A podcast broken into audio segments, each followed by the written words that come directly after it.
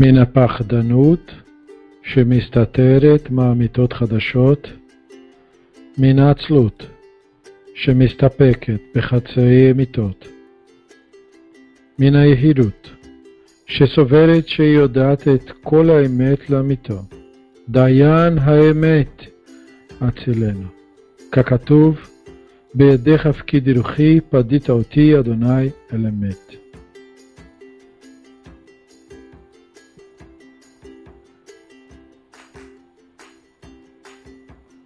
ברוך אתה אדוני אלוהינו מלך העולם שהכל נהיה בדברו.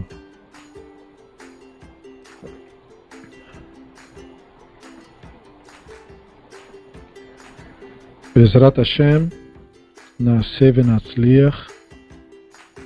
Retornamos ao estudo do Sefer Moré Nevuchim.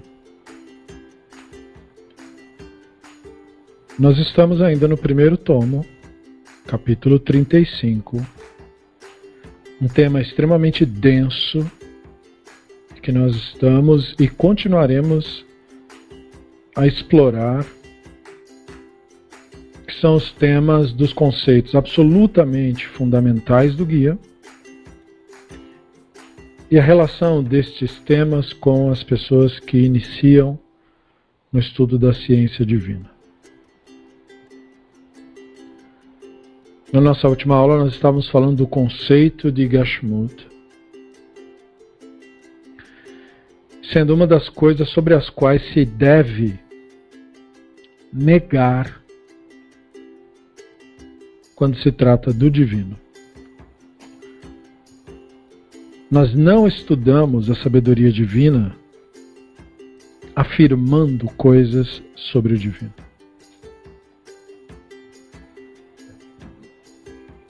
Nós estudamos a sabedoria divina negando conceitos sobre o divino.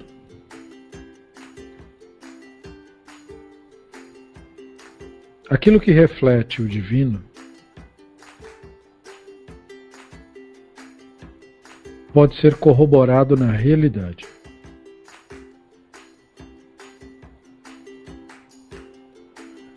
Portanto,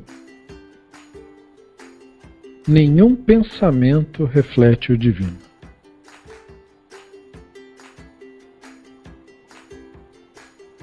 Sendo assim, o divino é uma realidade. Mas não é uma realidade mental.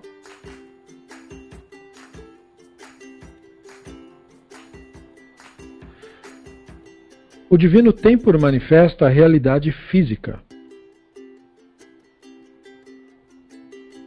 E tal qual divino, a realidade física também transcende o pensamento.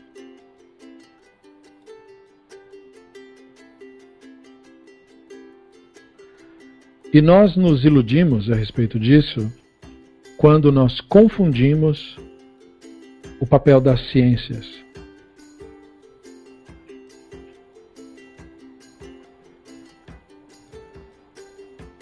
papel das ciências é explicar os fenômenos.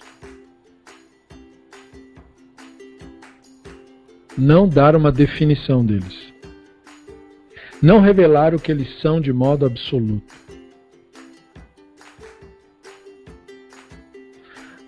A ciência, portanto, explica o que acontece, exatamente o que ela explica como o acontecimento ocorre. Em muitos casos, exatamente como. Mas ela não pode explicar e nem pretende por que, que as coisas são assim.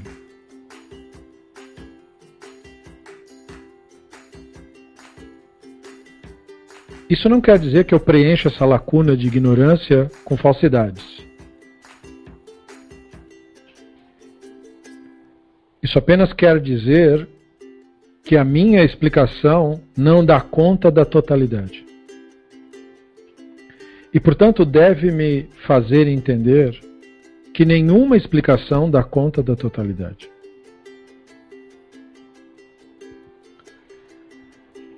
E isso, portanto, me permite lembrar que a divindade está na totalidade.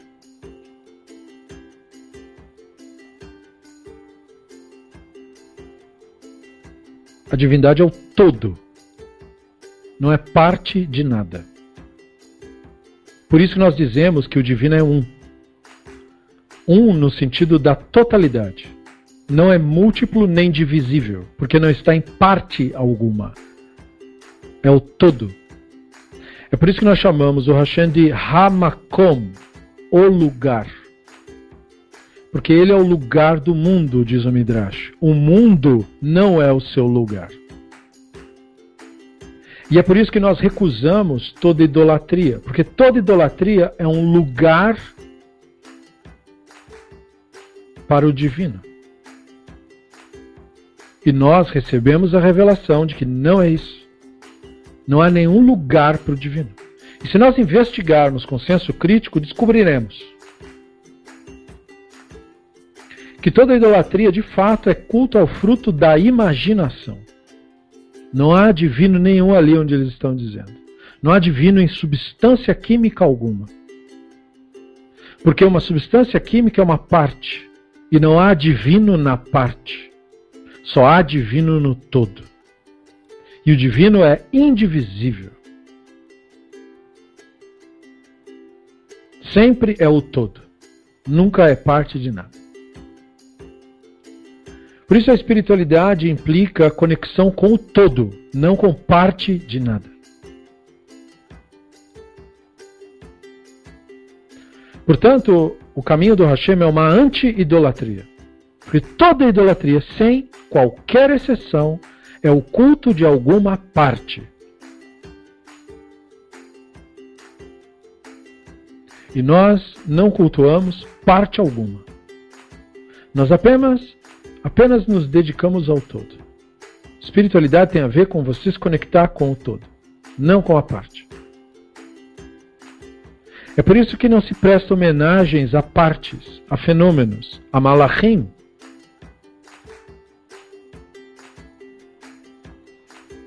Malachim são partes, manifestações do divino.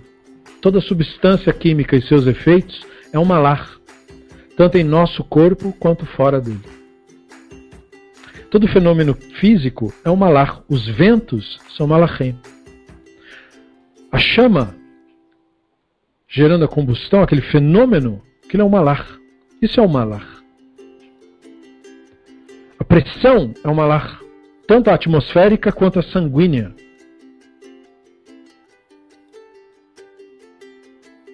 A temperatura é um malach, tanto a elevada quanto a baixa. Por isso o texto da Escritura diz: Ele faz dos ventos seus malachim e das labaredas seus malachim.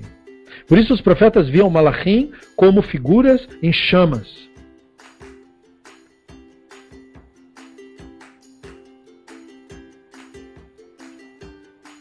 A eletricidade, o magnetismo,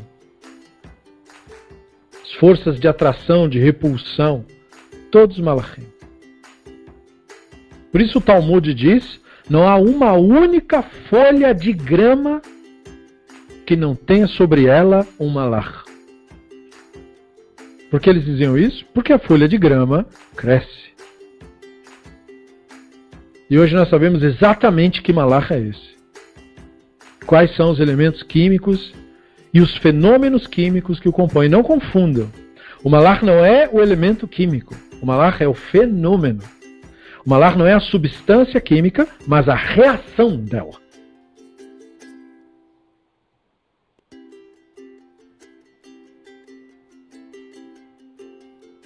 É nisso que está a mensagem, na reação, não na coisa. Não se presta culto para isso. Isso serve para ser contemplado e compreender com isso a grandeza do Hashem. Para isso que servem os malachim. Para nos mostrar a grandeza do Hashem.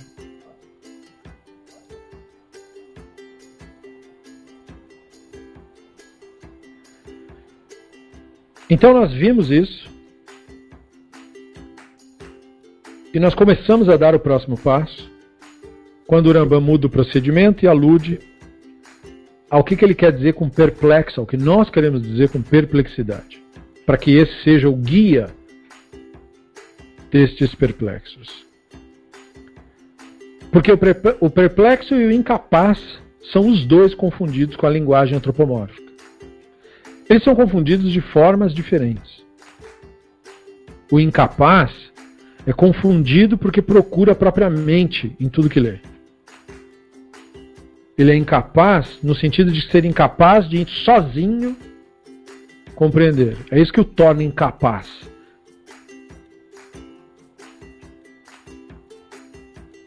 Porque o requisito dos sábios é a capacidade de entender por si mesmo. Isso quer dizer, você recebe a explicação e você entende. O incapaz recebe a explicação e nem assim ele entende. Por que não? Falta inteligência, falta livros que não leu. Nada disso.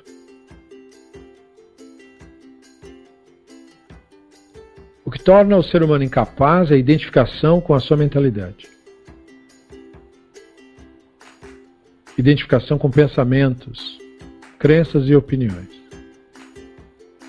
E o que nos faz entender é a capacidade da profunda introspecção, ait bodedut. Capacidade de silenciar e ouvir. Ouvir é muito mais do que escutar. Por isso nós repetimos todos os dias: Shema Israel, Adonai Eloheinu, Adonai Echad. Shema, escuta, Israel. Dê ouvidos, Israel. Isso é muito mais do que só você ouvir um som. Isso implica você ouvir com a Neshama, com a sua atenção, Como o Michelet diz, os olhos do sábio estão acima da sua cabeça.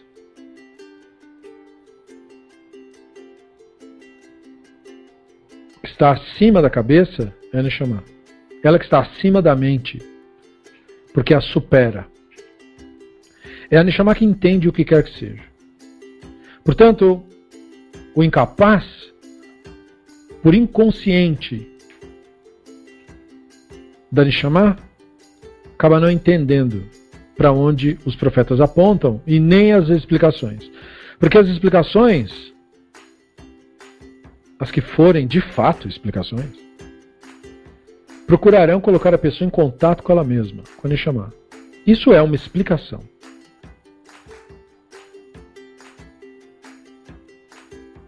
Explicar uma verdade profética, um trecho da Escritura, não é dizer o que o texto disse. Porque na maior parte dos casos, não é possível determinar o que o texto disse. Recentemente publicamos em nosso grupo do Facebook um novo estudo, uma nova reflexão sobre um velho tema. O tema do Reuven Kabelcha. O que nós entendemos do texto? Nós vimos como cada um reage, como ao longo do tempo aquilo foi comentado, considerado, pensado, repensado. O Talmud meio que pega a mesa como se fosse vir a mesa com tudo. Mas o texto não nos diz o que aconteceu. Assim são as Escrituras. O texto deixa você sem resposta.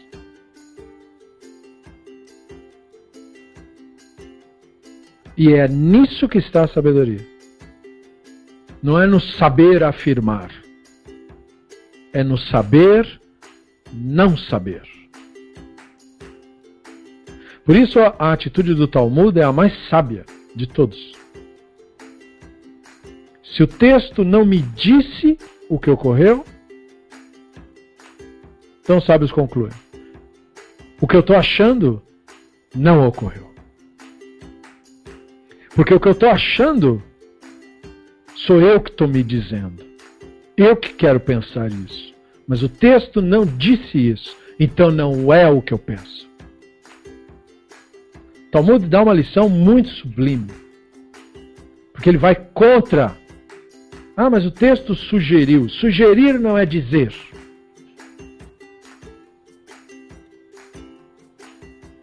Dizer é dizer. Ah, mas tem indícios. Indícios não é conhecimento, é indícios. Sábios querem formar uma mente crítica, capaz, não uma mente volúvel, não como se fosse um cachorro bravo, que basta eu apontar para onde ele ataca, ele vai lá e ataca aquilo que eu apontei. Nós estamos vivendo uma sociedade de cães, como disse o Talmud. O Talmud diz: como nós saberemos que nós estamos nos aproximando do fim da sociedade? Talmud diz: porque naquela época as pessoas serão como cães.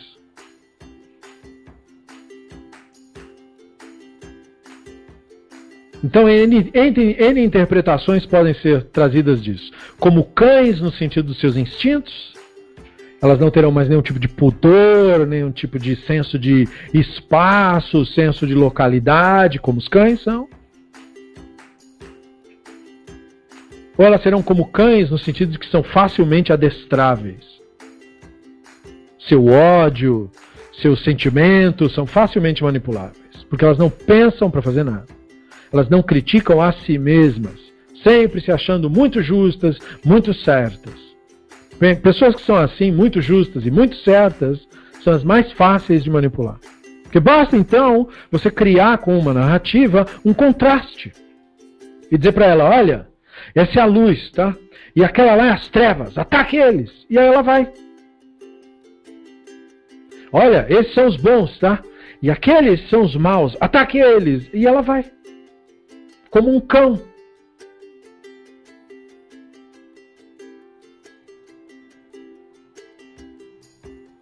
A capacidade de superar a incapacidade é a capacidade de você observar a realidade a partir da Neshama.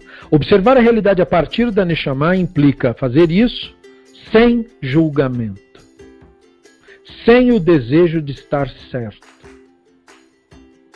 sem o desejo de ter razão.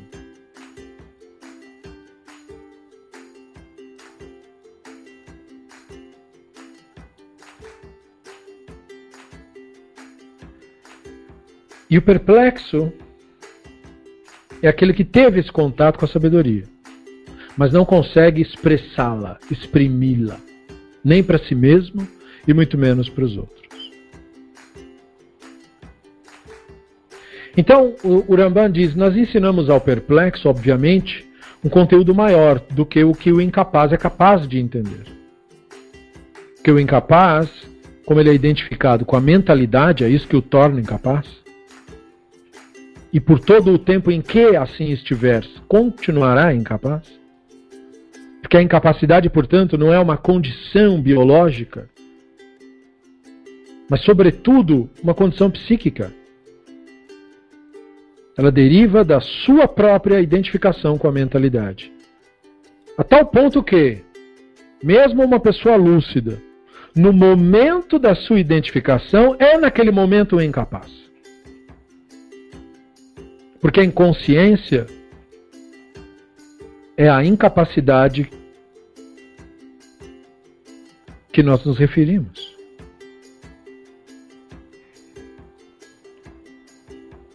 Mas o perplexo não permanece na inconsciência, mesmo que ele assim experimente a realidade por algum momento. E, portanto, ele tem qualificações, e é com essas qualificações que ele avança. Então nós ensinamos a ciência divina. O caráter homônimo e ambíguo das expressões figurativas nas obras proféticas, esses são os capítulos léxicos. Os atributos que são negados sobre o divino, os atributos que são afirmados, a ideia de criação, nós veremos isso com mais detalhe no segundo tomo. A ideia de providência, nós veremos isso com mais detalhe no terceiro tomo, embora falemos um pouco disso em cada estudo. A ideia de vontade e sabedoria divina, que vimos é, antes, mas veremos com mais intensidade lá para os capítulos 60 e poucos, e no terceiro tomo retomaremos o assunto. O saber divino e a sua relação com a liberdade humana, que vimos já no capítulo 19, veremos no terceiro tomo, em vários outros capítulos. A profecia e os seus diversos graus nós veremos no próximo tomo. E os sentidos dos múltiplos nomes do divino, que nós veremos no final desse tomo. O aluno qualificado é aquele que tem aprendido os primeiros conceitos e ficou perplexo com as terminologias e parábolas. Isto é, ele foi capaz de perceber as contradições, e isso é a sua perplexidade. Sua perplexidade deriva da sua sanidade, da sua capacidade de pensar, de questionar e de investigar.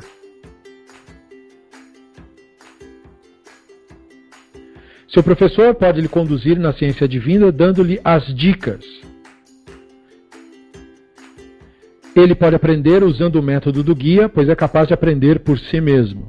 O guia é para ser praticado, não decorado e muito menos lido meramente. Mas estes segredos da Torá devem apenas ser compartilhados por quem atinge as condições previamente estabelecidas. Para nossa felicidade, nós pós-modernos, a maior parte das pessoas hoje com educação mínima sabe muito mais sobre a realidade que qualquer pessoa que viveu no século XII. Portanto, quase todas as pessoas hoje atingem os requerimentos que o, Uram, que o Urambana exigia. Portanto, o nosso foco principal, quando se trata de requerimentos, é o grau de sanidade da pessoa. Um mínimo grau de sanidade é necessário para que você acesse esses estudos. E nós não sabemos, no fundo, quem tem lucidez e quem não tem. Isso não é um saber. Isso se verifica no modo como a pessoa lida com a realidade e na forma como a pessoa reconhece a sanidade. Então, a melhor forma de você, enquanto alguém que instrui, saber se quem te ouve ouve a partir da Nishamah é falar dos fatos sem floreios. Porque isso geralmente provoca uma reação forte do Yetzer Hará. E a partir disso, então você já sabe. Quem ouviu não está preparado para isso. Porque o Yetzer Hará é uma força reativa, portanto de fácil detecção. Basta você dizer qual é a verdade. E aquele sorriso que havia cinco minutos antes desaparece por completo.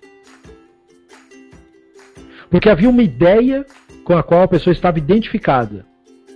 E ela queria que você dissesse que aquela ideia é a verdade para que ela se sentisse melhor, maior, certa. E você poderia fazer isso se isso fosse um fato. Isto é, se isso fosse verificável na realidade para todos nós. Mas nós sabemos que na maioria dos casos não se trata disso. As crenças que as pessoas têm não correspondem aos fatos. E é assim que nós sabemos, sem nenhuma sombra de dúvida, que são falsas. Não há necessidade de olhar texto nenhum, de consultar livro algum. Não há necessidade de investigar nada além da realidade. Porque a realidade é o barômetro da verdade. É ela que determina o que é e o que não é. Portanto, a própria divindade determina o que é verdade. E nada além disso é verdade. Portanto, verdade é um termo sagrado que não pode ser aplicado a mais nada. As minhas experiências não são a verdade. O que eu acho e penso não é a verdade. Nada do que eu penso merece essa alcunha. Nada do que eu lembro, nada do que eu acho que experimentei significa nada. Porque o meu cérebro alucina a realidade experimentada. E é na realidade, não no que o meu cérebro diz, que está a verdade. E eu tenho que o tempo todo fazer essa distinção. Porque senão eu estou o tempo todo prestando culto para o meu próprio cérebro. esquecendo de que o divino está na realidade. Até a percepção que eu tenho de mim, o meu cérebro filtra. O meu cérebro não me permite ver a minha aparência como ela realmente é. Nem me permite ter as sensações de mim mesmo como ela realmente é. Tudo é mascarado, seja para piorar ou para exagerar. O cérebro atende a injunções, em geral recebidas pela infância e, em geral, absolutamente equivocadas. Não é confiável. Portanto, não se baseie, como diz a Torá, e é, espero agora que você entenda isso, para que também fique distinguido esse assunto tão polêmico. A Torá diz: você não deve confiar no teu próprio entendimento. Isso parece uma coisa contraproducente. Como eu não vou confiar no meu próprio entendimento? O Torá não está falando do pensamento racional e lúcido, daquilo que é corroborado aos fatos. A Torá está falando do que você acha.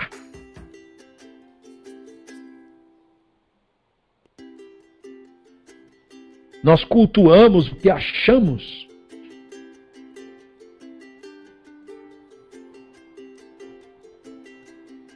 E a Torá nos adverte contra isso.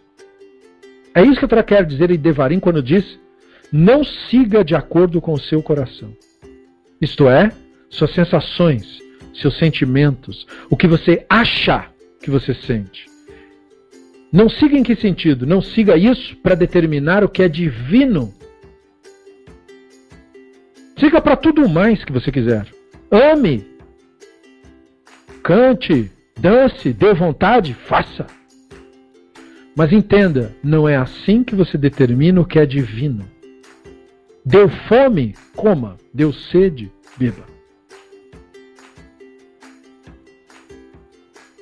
Mas não é nisso que o divino está. O divino não é nada disso. O divino transcende a tudo isso. E eu não estou aqui teologizando isto é, não estou afirmando que o divino é transcendente. Isso também é um pensamento e pouco significa. A única coisa que estou dizendo é que nós sabemos o que são sensações. Em muitos momentos nós fingimos não saber, mas nós já sabemos. Nós, os filhos do século XXI, sabemos o que são sensações. E elas não são nada mais do que substâncias químicas agindo no sistema nervoso. E nada disso é mágico, nada disso é o divino. O caminho da ciência divina, portanto, é extremamente rigoroso, porque ele não admite a confusão. Não é mais hora de confusão. Confusão é para novato. Confusão é para o incapaz.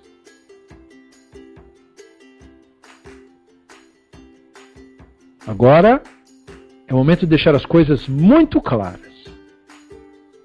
Porque não se acessa o divino a não ser com lucidez absoluta. E se deve ser rigoroso nisso.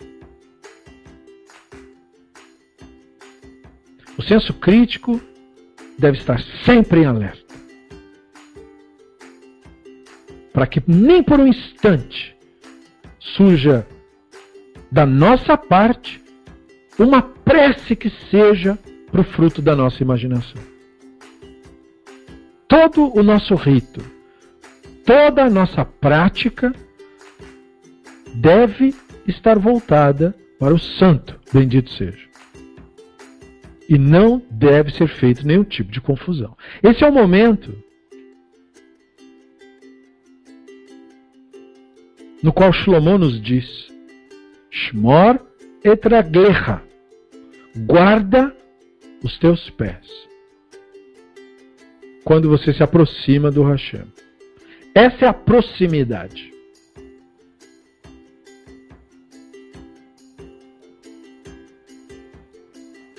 É nesse momento em que a pessoa começa a entrar no palácio, como o nos disse no começo do guia.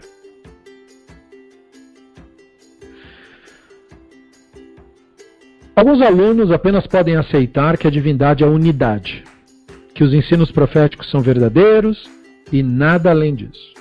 Ou seja, são aquelas pessoas para quem você diz assim, ó, ah, a Bíblia é verdade? É, a Bíblia é verdade.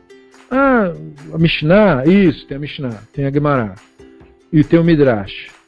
São os livros santos, né? Uhum, é isso aí. E Deus é um, Deus é um. E só. E o resto é ela vai ficar passando o resto da vida lendo e relendo isso daí. Eles não compreendem parábolas nem termos homônimos. Então, quando ela encontrar isso nas escrituras, ela vai ler o lá, Urash. Urash vai tranquilizar ela. Urash vai dar lá qualquer explicação do Midrash, vai dizer, ó, isso aí quer dizer isso. Mesmo que ela entenda uma palavra que o Urash disse, ela fica feliz. Ah, ele explicou. E, e deixa ela assim. Esse é o incapaz. Ela está procurando verdades crenças, identificado com pensamentos. Deixa essa pessoa em paz. Ele não entende para mais disso. Eles não podem resolver contradições por si mesmos. Então eles são absolutamente dependentes dos comentaristas. Por isso que você vê é, entre esse pessoal uma briga constante de comentaristas. Ah, Urash disse isso, o Ivnez falou aquilo, o Rahmanes disse isso, não sei quem disse aquilo. Ah, mas esse está certo, aquele não está. Aí a pessoa fica assim, achando que tem alguém com a verdade ali. A estes dizemos o mínimo das três concepções da ciência divina: Gashmut, Hitpaluyot e Dimion, como falamos na aula passada. Então o Rambam diz: a passagem é claramente entendida pelos sábios. É isso que nós temos que dizer para essas pessoas. Mas eles devem contentar-se em saber que a divindade é incorpórea, que nunca está sujeita a influências externas, pois a passividade implica uma mudança, enquanto o divino está inteiramente livre de toda mudança que ele não pode ser comparado a nada além de si mesmo, que nenhuma definição o inclui junto com qualquer outro ser, que as palavras dos profetas são verdadeiras e que as dificuldades encontradas podem ser explicadas neste princípio.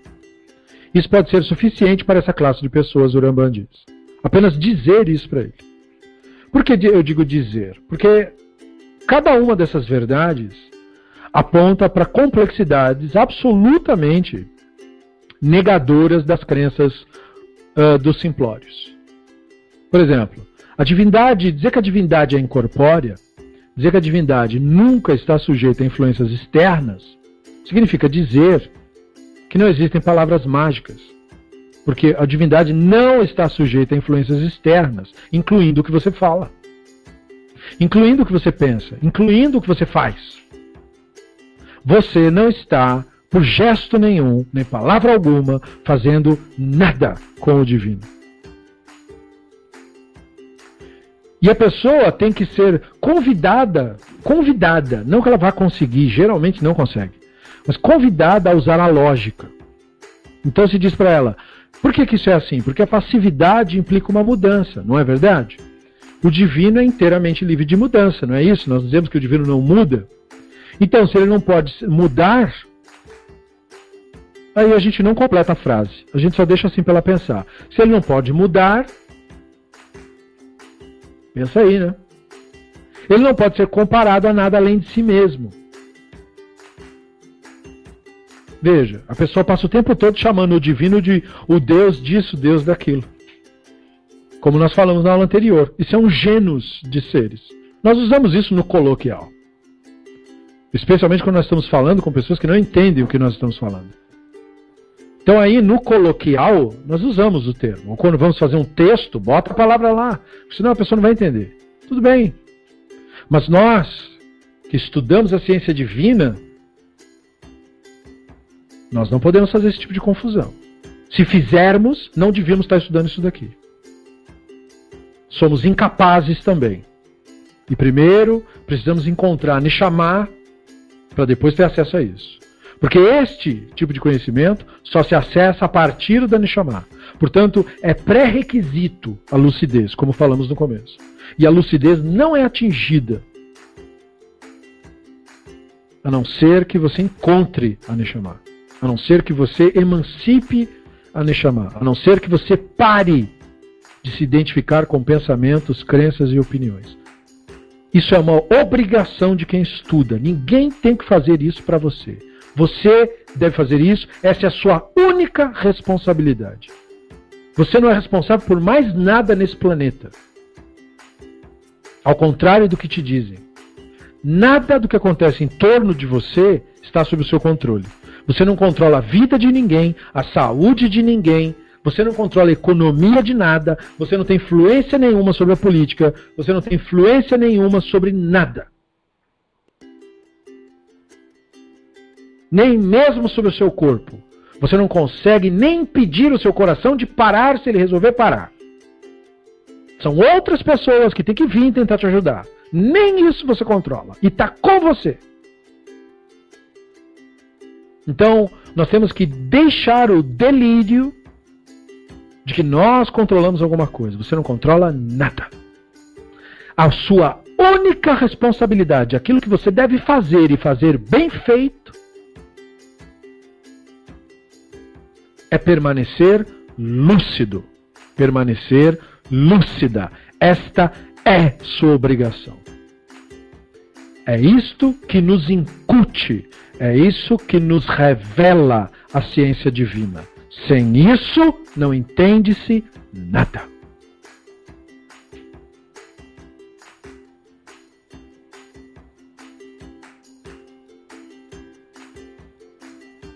É muito mesmo importante entender isso. Porque essa é a nossa única obrigação. E aí nós vamos nos lembrar de que o Adam Arishon, no Gan Eden, recebeu quantos mandamentos do Hashem? Um. Não coma do fruto que eu te disse para não comer. Nós estamos agora naquela exata mesma posição. Tudo que nós temos que fazer é uma única coisa. Naquele um mandamento estão os 613 mandamentos da Torá. Portanto, estudar a ciência divina é voltar para lá. E a única coisa que você deve fazer é não comer aquele fruto.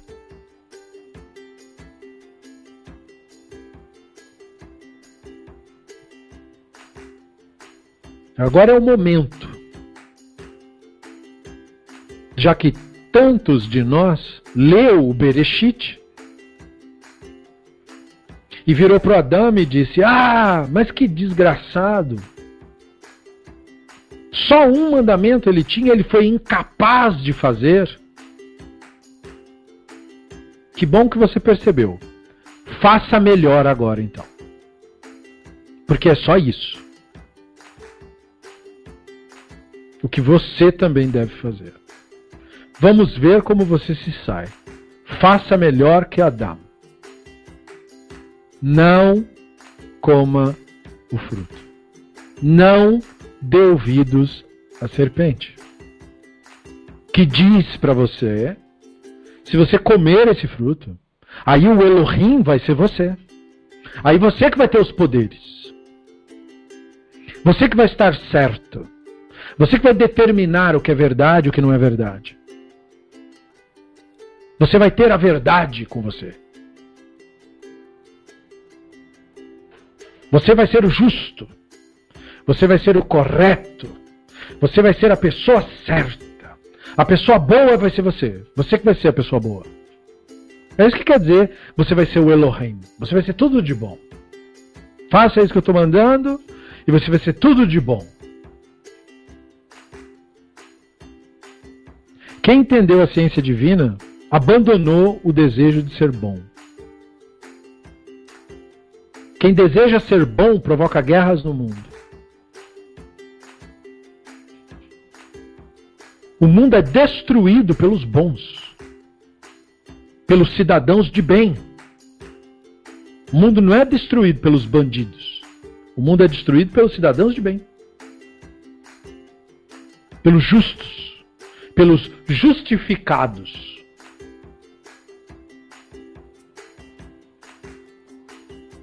Guerras são provocadas pelas religiões certas, que lutam pela verdade.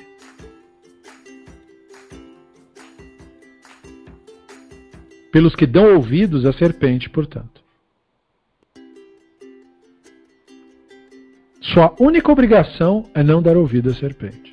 Sua única obrigação é não comer o fruto que ela te oferece o tempo todo.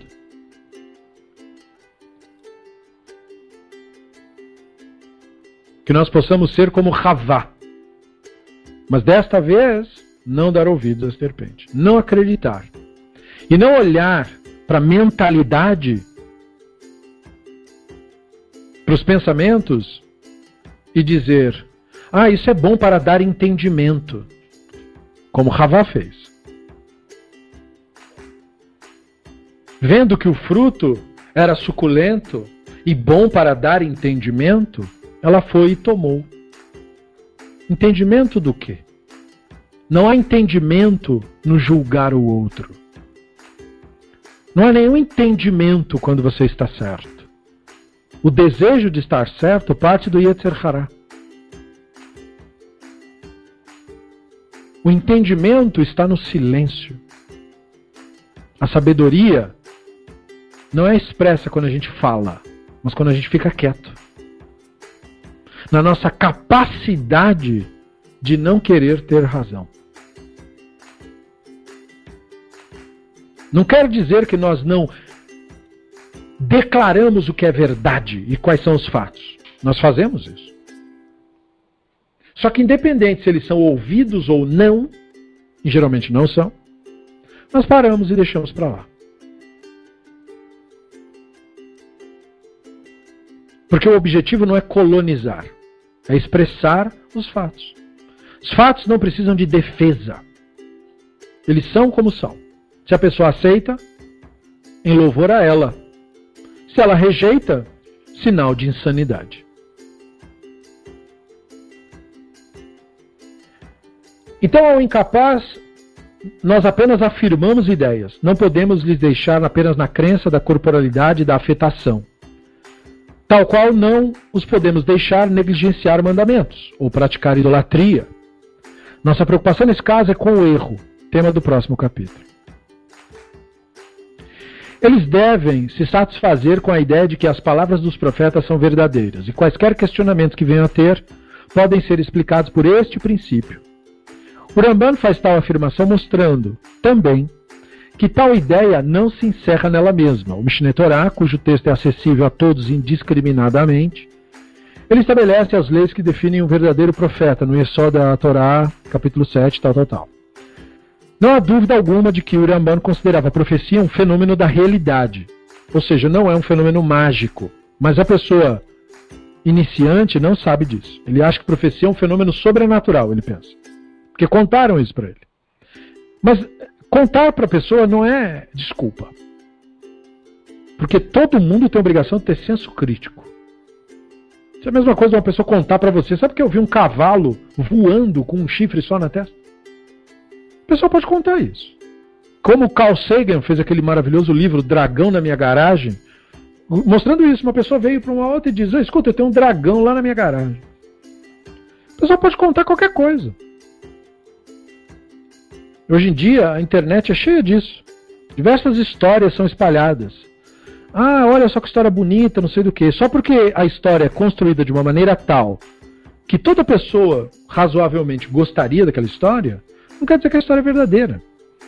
Por uma história que provoca comoção, não quer dizer que é verdadeira. Mesmo uma verdade pode ser exagerada, para melhor ou para pior. Mesmo um fato pode ser exagerado. E se você diretamente não teve acesso, então reconheça que você não sabe. Porque é disso que o mundo está precisando. O mundo não está precisando de gente certa. O mundo está precisando de gente que sabe que não sabe. De gente que, embora leu um post ou viu uma notícia, não sabe. Termine aquela notícia e diz: Eu não sei o que aconteceu. Ah, não, mas ele, o repórter falou. O repórter falou, mas eu não sei. E provavelmente ele também não, porque ele não leu as coisas. Ele não teve acesso direto à informação. Ele ouviu falar. Então isso aqui é uma informação de segunda mão no mínimo. Não é confiável. E não sendo confiável, o que, que eu tirei daquilo? O senso de verdade. Então eu não vou me posicionar para condenar ninguém, nem para apoiar ninguém, porque eu não sei o que aconteceu. E nós estamos com uma carência muito grande na sociedade de gente que não sabe. Porque nós estamos vivendo numa, numa era de sabidões. As pessoas têm um excesso enorme de pseudo-informação. Mas de nada sabem. Mas o pior não é isso. Porque não saber não é crime nenhum. Não saber é um fato da realidade. Nós não sabemos muito mais do que sabemos sempre. O problema é não ter essa consciência. Não saber é uma virtude, porque pelo menos enquanto você não sabe, você aprende. Mas nós estamos vivendo numa era em que o excesso de informação passa a ilusão de conhecimento. Se você lê uma notícia, você não sabe nada. Aquilo não é um tema de estudo, aquilo é só alguém fofocando. E na maioria dos casos, sejamos francos, ela chonará com linguagem rebuscada. Lachonará continua lachonará, mesmo num texto bem escrito.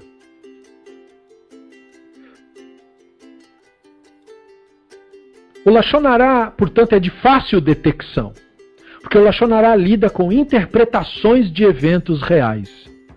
E essa é a diferença quando não é Lachonará? Quando eu me atenho aos fatos. E qual é a característica de um discurso que se atém aos fatos?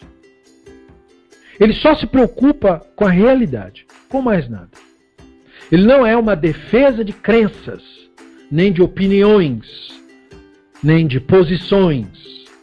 Ele se limita ao que é conhecido e deu. Isso nós sabemos, olha. Esses são os fatos. Ah, então quer dizer que aquilo que disseram, pois é, mas os fatos não dizem. Os fatos dizem isso. É isso que nós temos de fato. O caminho da ciência divina é exatamente esse caminho. Você aprender e se disciplinar a caminhar nos fatos, porque o divino está aí, nos fatos não no pensamento e nem nas crenças.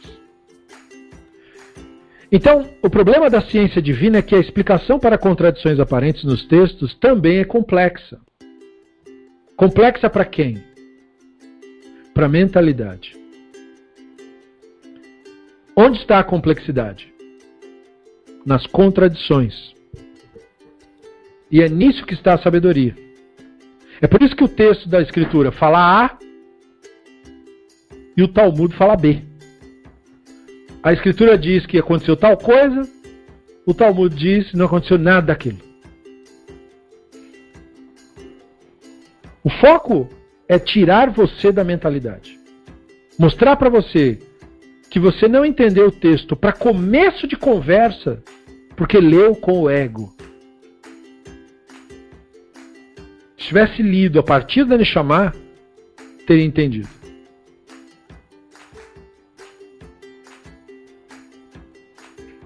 Então, essa é a complexidade das escrituras, da Mishnah, do Midrash. Portanto, é uma complexidade, perceba, real. Não é que tem uma barreira mágica impedindo ninguém de entender nada. Não é porque tem que vir um fantasma e entrar em você para você entender. É que aquilo em você que entende não é a mentalidade. É a tua consciência, que raramente é consultada por nós. E daí a necessidade, a esta altura, de cultivar a lucidez. Porque sem isso você não entende.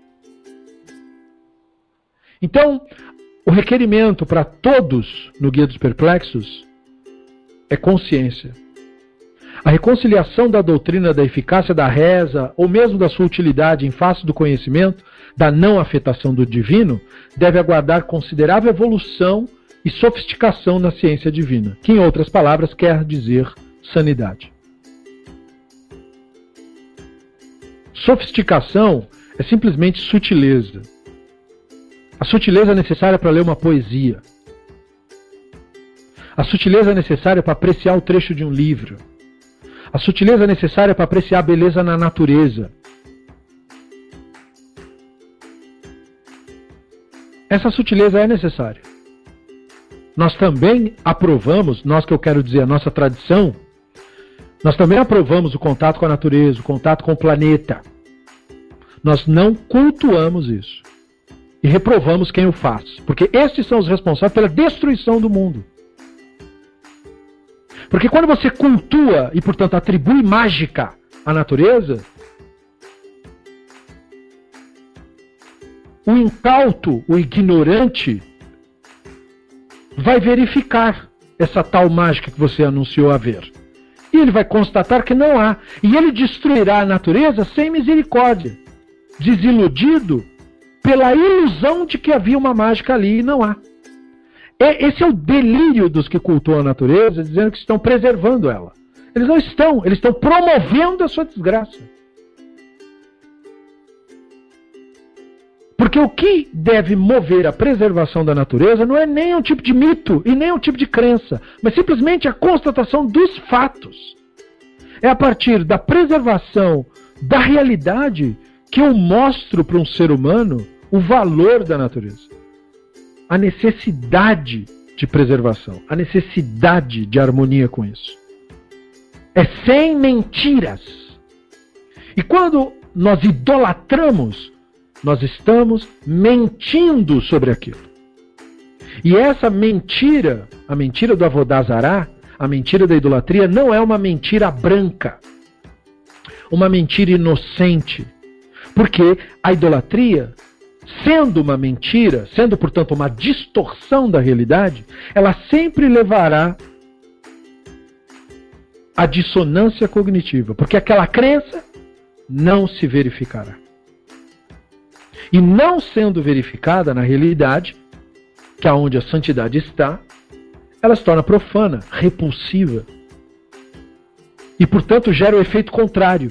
Em vez de gerar maior reverência, gera a profanação. É assim que idolatria começa, elogiando o amor e termina assassinando seres humanos. Todo discurso idólatra é sobre amor. Não tem nenhum culto idólatra no planeta que elogie o ódio, que elogie. Não. É sempre o amor, a paz, a virtude. Mas quais são os efeitos? É a guerra o efeito. O problema é que nós temos visão míope para isso. Nós pegamos um determinado culto, um determinado culto, num determinado bairro e procuramos o mal ali. É claro que o mal não está ali. Ali só tem seres humanos desiludidos. Ali só tem vítimas de tudo isso. Não é ali que está a coisa. Você tem que ampliar o seu olhar. Pegue nações. Pega a história dos povos africanos antes dos colonizadores.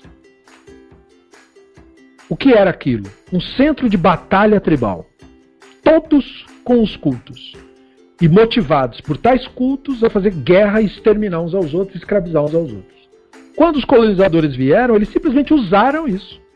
Eles não viram ali um mundo diferente de onde eles estavam.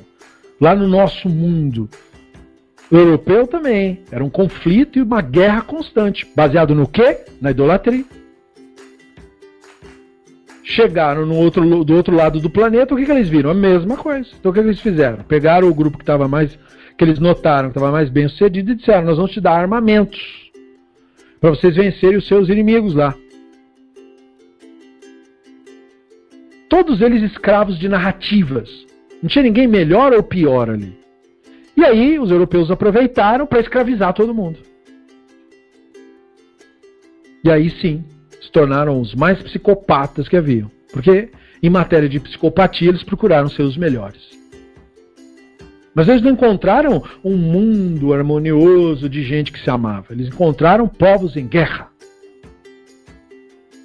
A idolatria sempre gera guerra. Então o discurso de ah, nós queremos o amor ele sempre culmina no derramamento de sangue. A ciência divina, portanto, ela se preocupa com isso, com os fatos. Esse fato não é visto isoladamente. Numa pessoa que você para na rua e olha para ela, ela nunca fez nada. Aquela pessoa é uma pessoa completamente inocente. Muitas vezes nem sabe do que eu estou falando, nem pesquisou essas coisas. E em casos mais graves, pesquisou sim e defende isso. Dizendo que é isso mesmo, que tem que fazer. Então, como é que condena os escravizadores e exploradores? Se elogia violência no próprio povo. Por que, que nós fazemos crítica do próprio povo de Israel aqui no nosso grupo de estudos? Por que, que nós reprovamos a nossa violência? Porque se nós não fizermos isso, como é que nós vamos dizer para as nações ah, vocês são maus, violentos, escravizadores. Ué, olha para dentro. Nós temos que olhar para a idolatria como ela é, a partir dos fatos. E os fatos apontam para nós, nunca apontam para os outros.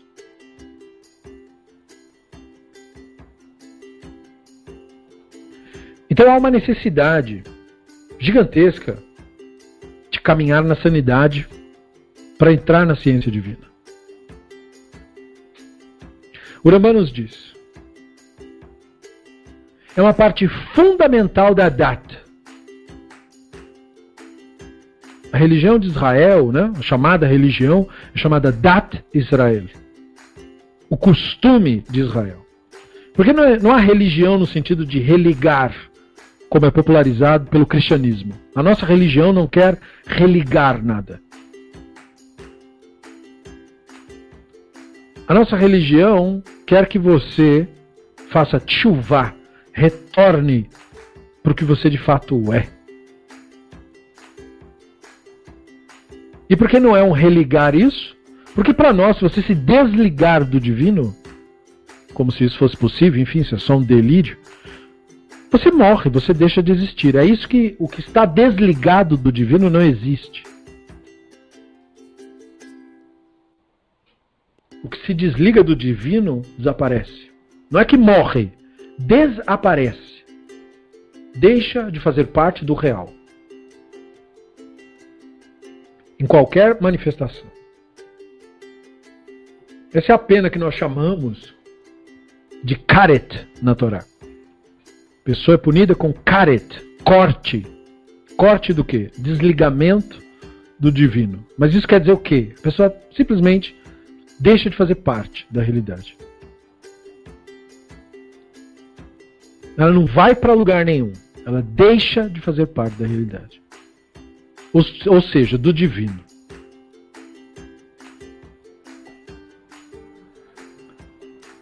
Isso é a pior coisa que pode acontecer a um ser. Porque não importa se um ser teve uma experiência positiva ou negativa no planeta. Esse planeta é uma oportunidade de experimentar a existência. Essa oportunidade é dada pelo divino. Isso não é renascer de fantasmas nem nada disso. Porque fantasmas não existem. Isso é simplesmente manifestação do divino no real. Eu, você e milhares de seres humanos no planeta, e bilhões de seres humanos, somos manifestações do divino no real. E, e, como nós falamos em outra oportunidade, é como sementes, é como quando uma estrela explode. Todos os elementos químicos se espalham no universo. Alguns vão virar outras estrelas. Outros vão se juntar, virar pedras e ficar flutuando para sempre no espaço. E outros vão formar planetas como o nosso.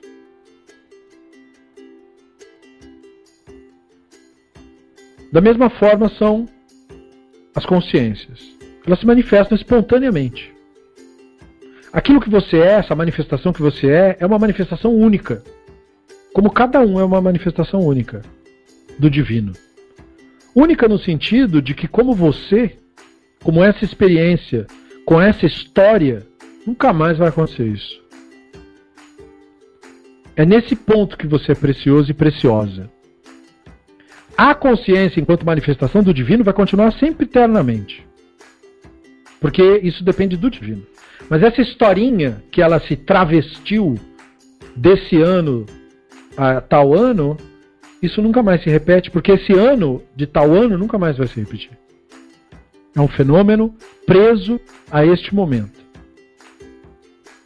Porque toda manifestação do divino é no momento presente. E quando nós deixarmos de existir nesse planeta, a manifestação do divino continua, mas a realidade é transformada. Portanto, quando ela se repete, a história já é outra. O revestimento é outro.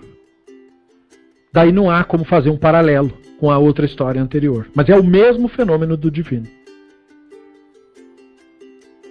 Por isso, entre nós, não tem essa questão de você se apegar à pessoa.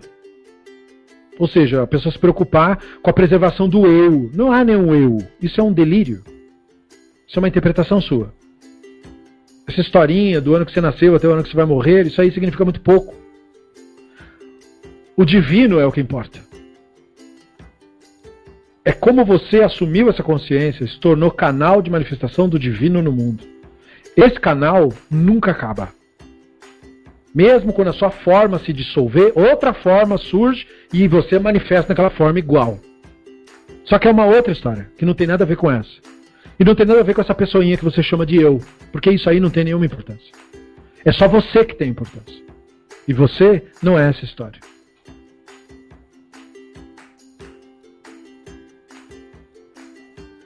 Isso é algo para a ciência divina.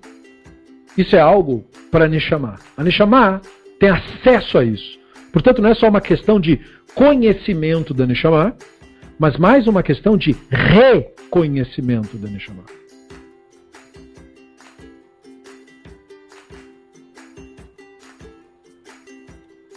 Então o Rambam nos diz isso. É uma parte fundamental da Dat saber que El concede profecia aos filhos dos homens. Mas a profecia não desce a não ser sobre um homem sábio eminente em sabedoria, de excelente caráter, nunca subjugado pelos instintos, mas superando por seu saber sobre seus comportamentos continuamente, de mente ciente e estável ao mais alto grau. Um homem dotado de todos esses princípios morais, de físico sólido, quando entra no jardim e é levado pela corrente desses grandes e remotos assuntos, e possuidor de um saber pronto para compreender e alcançar, ele continua a ganhar santidade, separado do público em geral que segue os caminhos obscuros dos tempos. Continuando a cuidar de si mesmo, treinando sua nefesh para não dar atenção a nenhum pensamento nos assuntos ociosos, nem nas vaidades e fantasias do tempo. Mas seu saber deve estar constantemente pronto e dirigido para cima, ligado ao que está abaixo do trono, para entender as inteligências sagradas e puras e para penetrar no escopo da sabedoria do Santo, bendito seja. Desde a primeira inteligência até o cume da terra, para saber deles a sua grandeza. Imediatamente, a influência sagrada repousará sobre ele.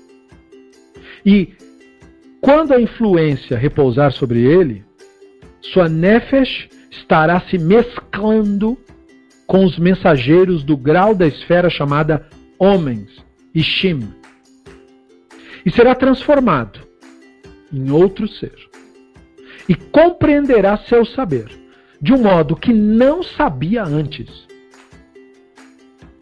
Mas que ele foi elevado acima do grau de outros filhos sábios do homem, de Adão como é dito de Shaul, você profetizará com eles e se tornará um homem diferente.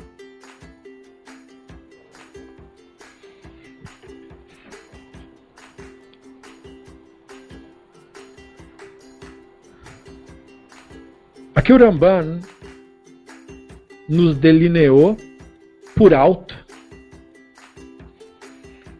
o que é especificamente profecia. Nada do que ele disse aqui é sobrenatural.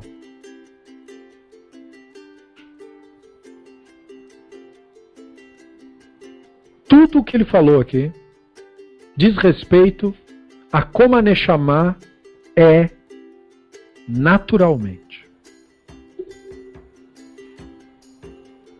Sábio, iminente em sabedoria. É a Neshama que é assim, naturalmente. Sábio quer dizer lúcido.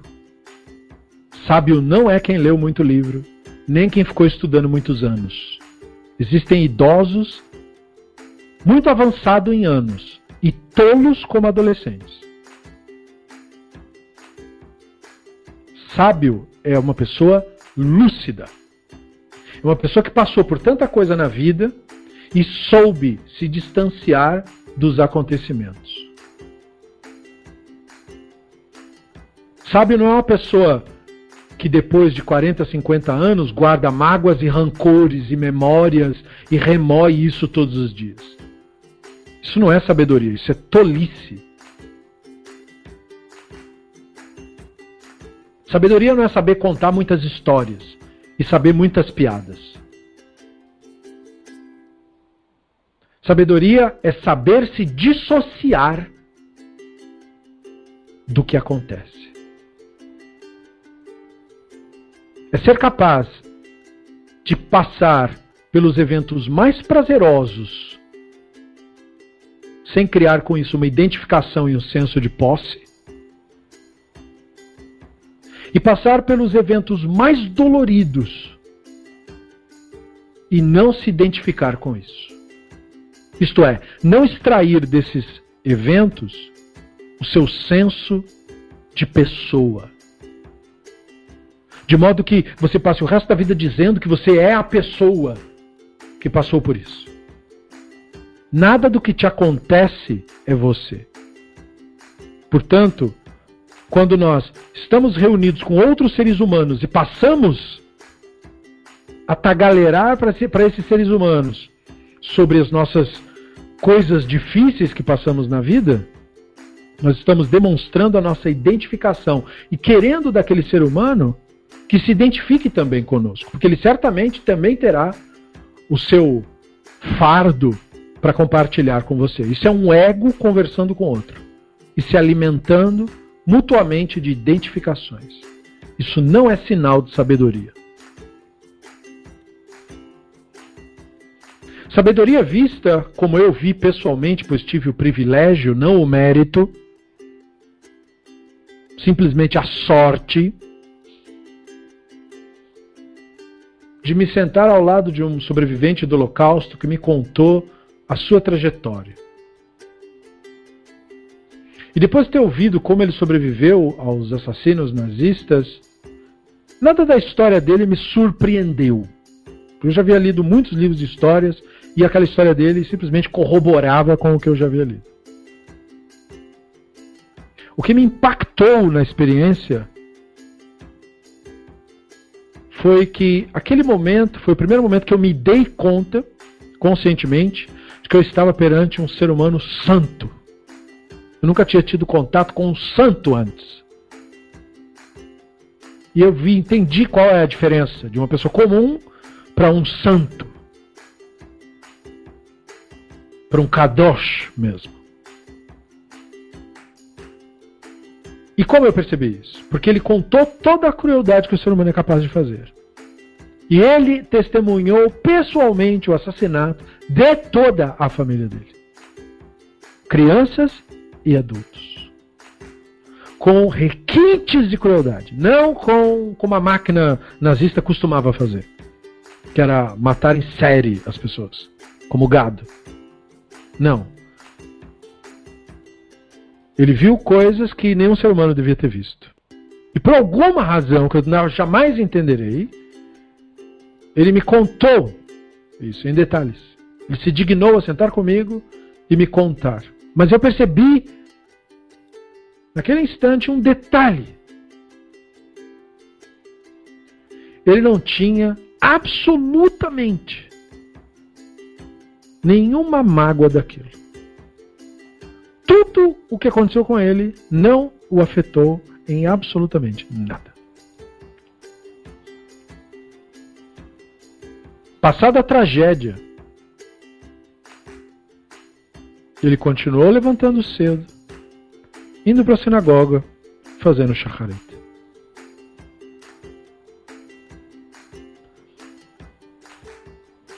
Ele não tem pesadelos. Eu lhe perguntei: você não sonha com essas coisas horríveis? Não. E foi assim que eu descobri que eu estava perante um santo. Porque ele não é afetado absolutamente por nada que acontece. Isso não é apatia. Quando ele lembra dos seus familiares, ele fica em prantos, como qualquer ser humano fica. Mas isso está ocorrendo no momento presente. E ele vive o momento presente. Eu digo ele vive, mesmo que ele já tenha falecido a essa altura. Porque esses seres humanos sagrados vivem. Isso é que é vida. E mais nada é. E isso só a ciência divina pode permitir entender.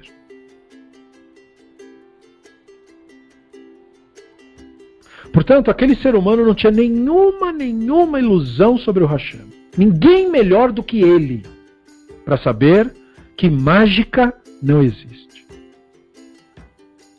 Que isso que os místicos falam de põe uma, uns nomes divinos para te proteger, isso é balela. Ninguém melhor do que aquele santo para me dizer tudo que eles falam é mentira. E ele me disse. Foi a primeira vez que eu ouvi alguém falar isso abertamente.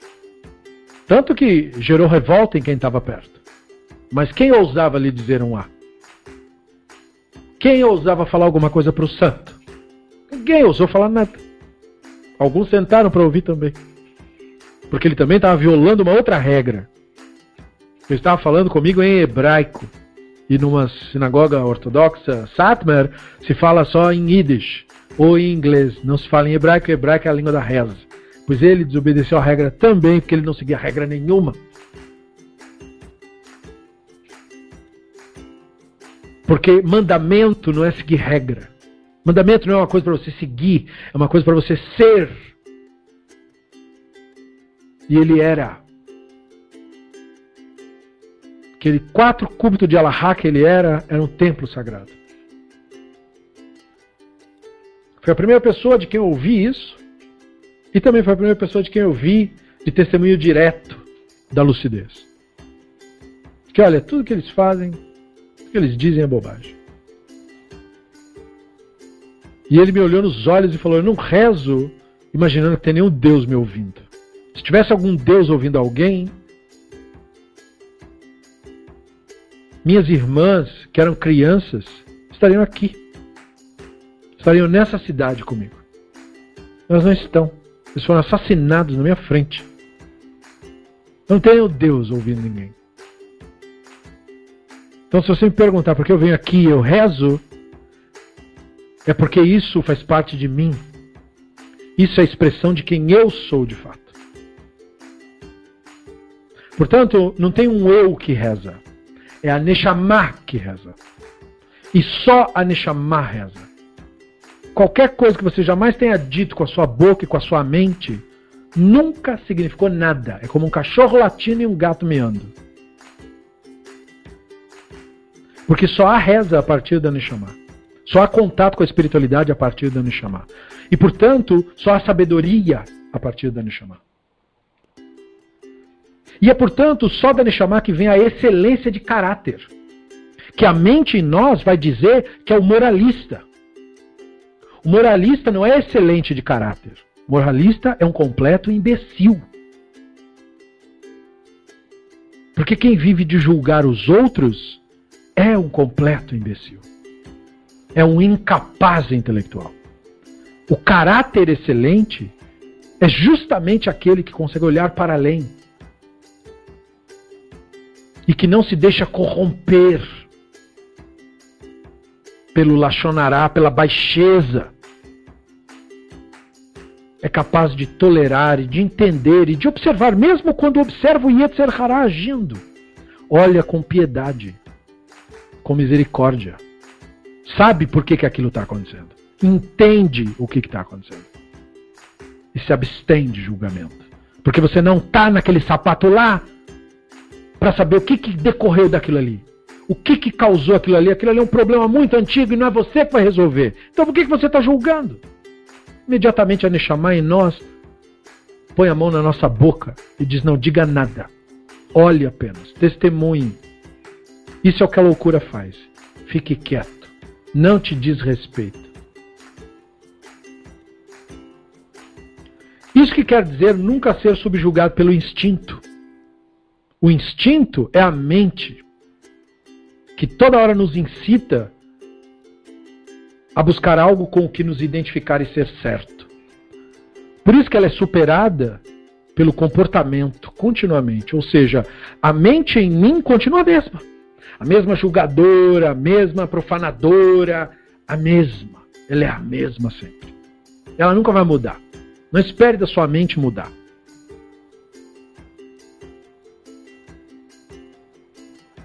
Mas o seu comportamento tem que ser guiado pela Neshama. Portanto, você está sempre em observação. Sempre observando a mente. Quando ela fala as bobagens dela, é como você ouvindo um balbuciar.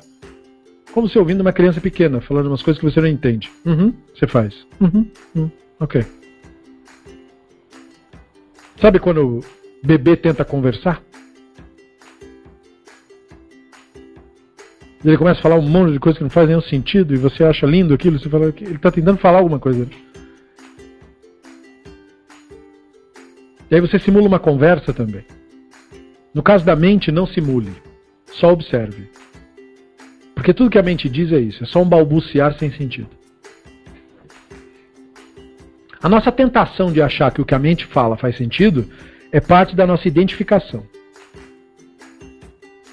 Quanto mais distanciado você estiver da mente, mais claro vai ficar a estupidez que ela fala. Quando a mente é muito persuasiva, é porque está muito próximo de ser convencido. Porque na real, nada do que ela diz faz qualquer sentido. Por isso que o Ramban diz que tem que ter uma mente ciente e estável. No mais alto grau. Mais alto grau quer dizer estar em constante observação. A mente ciente é a mente que está sendo observada pela Neshama. É por isso que ela é chamada estável. Porque você não fica escravo de sentimentos. É como você ter relacionamento baseado em sentimento. Isso é uma receita para catástrofe. Porque sentimentos variam. Uma hora você acorda de bom humor, mas tem dia que você vai acordar de mau humor. Tem dia que você vai estar sorrindo, mas tem dia que você não vai querer falar nada. Então você ama só quando você está rindo?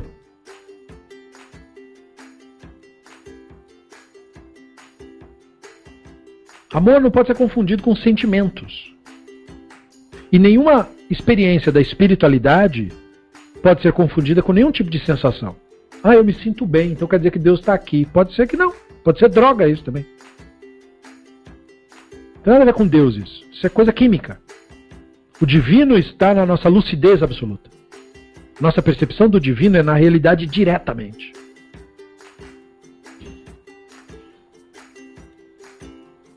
Então, é por isso que ele lida com assuntos grandes, remotos, que são esses assuntos. Esses assuntos que a mente não alcança. Perceba então por que é chamado grandes e remotos. Eu não estou apelando a nada supranatural. Não, eu só estou falando de coisas óbvias. A mente entende pouco. Esses assuntos que nós estamos falando já são grandes demais para ela. Ela já não dá conta. Nós é que achamos que a mente entende coisas muito altas e esses assuntos espirituais estão fora da estratosfera. Não, gente, a mente é rasa. A nossa mente é um pouquinho, um pouquinho só melhor que um chimpanzé. Como dizia Christopher Hitchens, de abençoada memória. Os deuses que nós inventamos são exatamente os deuses que se esperaria que fossem inventados. Por uma espécie que está a cerca de meio cromossomo de ser um chimpanzé.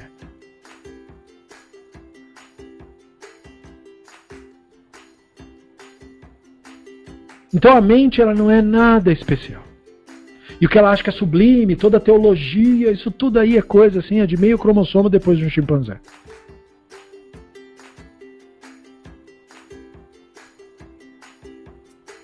É por isso que o Rambam chama esses assuntos de grandes e remotos, porque ele está comparando com a mente.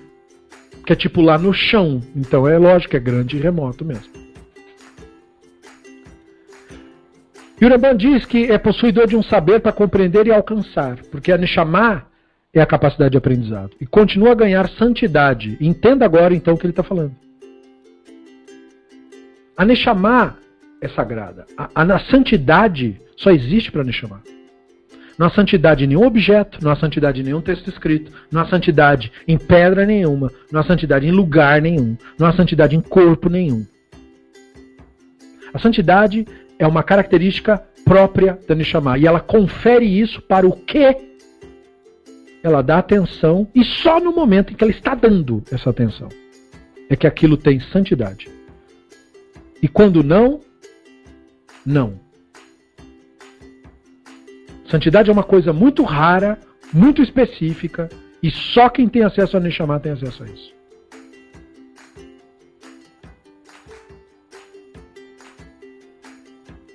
E assim, de passar para santidade, para profanação é um pulo. Porque basta substituir a observação da Neshama pela loucura do Yetzer Hará, pela identificação, pela idolatria. E é por isso que a idolatria confunde. Porque a idolatria é uma dedicação. Então parece consciência. Mas não é, é perda da consciência. É entrega aos instintos. Entrega aos instintos não tem nada sagrado nisso. É por isso que a Torá exemplifica a idolatria com o sexo ritual. Porque não tem momento em que você está mais é, atento a seu corpo do que durante a sexualidade. Então por isso que os povos antigos concluíram que, ah, então vamos fazer o culto com a sexualidade, porque aí você está totalmente focado naquilo. E de fato você está focado naquilo. Mas o divino não é culto ao corpo, nem culto aos químicos que movem a sexualidade. É por isso que não se pode usar isso para a espiritualidade. Pelo contrário, no momento em que você está lidando com a espiritualidade, você separa os assuntos. Aqui não é lugar de instinto físico. E é necessário ter essa capacidade de dizer não aos instintos. Como se diz não a um cão quando você está treinando ele. Para que se comporte como você quer que se comporte. Você o ama. Mas você não quer que ele venha mijar no seu prato quando você estiver tomando sopa. Então você vai dizer a ele, vai ensinar a ele: não, é aqui e não lá. Da mesma forma com os instintos. Você permite a manifestação quando for o momento, quando estiver no lugar sagrado. E quando não, você diz não. Não pode. Esse é o conceito da santidade, a distinção, a separação. E é isso que separa a santidade da profanação. Profanação é a liberação dos instintos. A santidade é a restrição deles. É quando você não confunde o divino com sensações. Porque se nós fôssemos confundir o divino com sensações, então não há melhor maneira de cultuar o divino do que numa orgia. Que não há sensações melhores do que essa. Bebendo, enchendo a cara, comendo, fazendo tudo. Só que se você fizer isso, você está prestando culto a você mesmo, apenas. Não tem nenhuma relação com o divino. E aí então, quando a pessoa diz, ah, mas tudo bem, então se revela o que a pessoa realmente estava buscando mentindo que estava buscando o divino, ela na verdade estava buscando apenas subterfúgios para expressar os seus instintos. Não invente desculpas para isso. Quer fazer isso? Vai lá e faça. Ninguém está te obrigando. A ciência divina não é uma obrigação imposta sobre o outro. É uma obrigação que eu imponho sobre mim. Porque eu amo o Hashem e por amá-lo faço isso. Não quero nada em troca, porque quem ama não quer nada em troca. Ou então você não ama. Por isso a Torá ordena. Você vai viver isso tudo que eu estou te falando, mas você vai amar o Hashem. O que é amar o Hashem? Não querer nada em troca.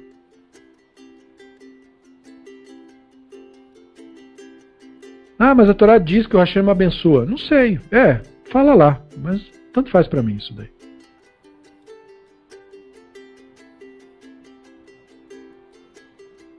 Como aquele santo que eu conheci. Eu não sei nem dizer se o Hashem o abençoou ou não abençoou ele. Porque como pode um ser humano ter passado por tudo aquilo e ainda sobrevivido? Eu não sei se é melhor sobreviver ou se é melhor ter morrido. Eu não sei dizer. Eu só sei que ele serviu como luz depois daquilo para muita gente. E eu fui um privilegiado. Sem nenhum mérito, sem nenhum tipo de ilusão de meritocracia envolvida. Foi totalmente por acaso que eu o conheci. Sorte mesmo, aleatoriedade, que é assim que o divino se manifesta. Mas eu tive a chance de perceber o que, é santidade. O que, que é não confundir o divino com sensações mesmo. E o que, que é amar o Hashem de fato, sem querer nada. Só foi quando eu conheci ele que eu entendi o que o Iov falou para a esposa. Quando a esposa chamava atenção, dizendo: Você fica servindo esse Elohim aí, perdemos nossos filhos, perdemos nossa casa, perdemos nosso dinheiro.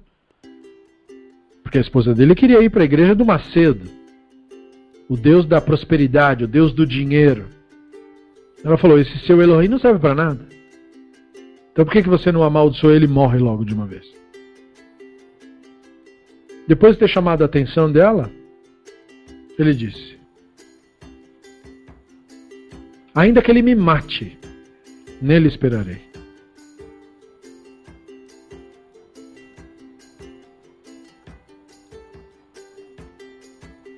E se a mente ler isso, a mente acha que isso é uma declaração de um fanático.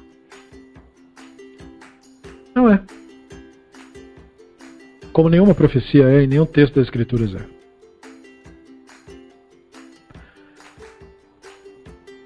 Nada pode mudar um fato.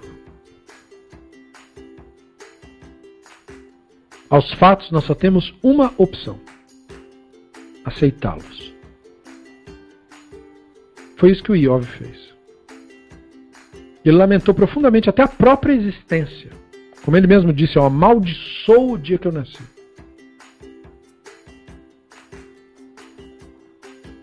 Veja, eu amaldiçoo o dia que eu nasci, ele disse. Nunca o divino, nunca a realidade. Eu sou o problema. Eu não entendo.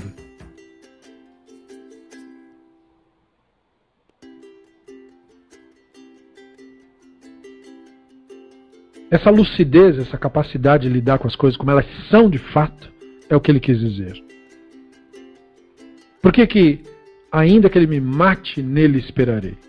Porque você não pode fugir da realidade. A única coisa que você pode fazer é trocar de crença. Como quem troca de roupa. Esse é o valor de uma crença. Ela é como uma roupa velha. Não serve para nada. Usa como pano de chão ou dá para alguém.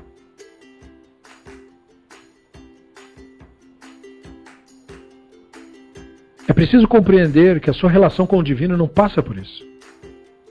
Não pode passar por ideologias, por experiências que você venha a ter, que as coisas dê tudo bem. Pode ser que não dê nada bem.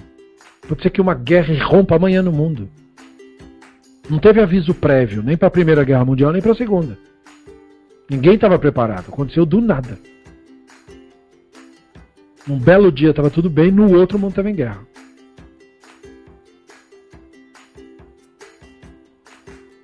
Num belo dia você está bem, no outro você tem um infarto e morre. Num belo dia você tem alguém, no outro a pessoa que você tem um derrame e morre.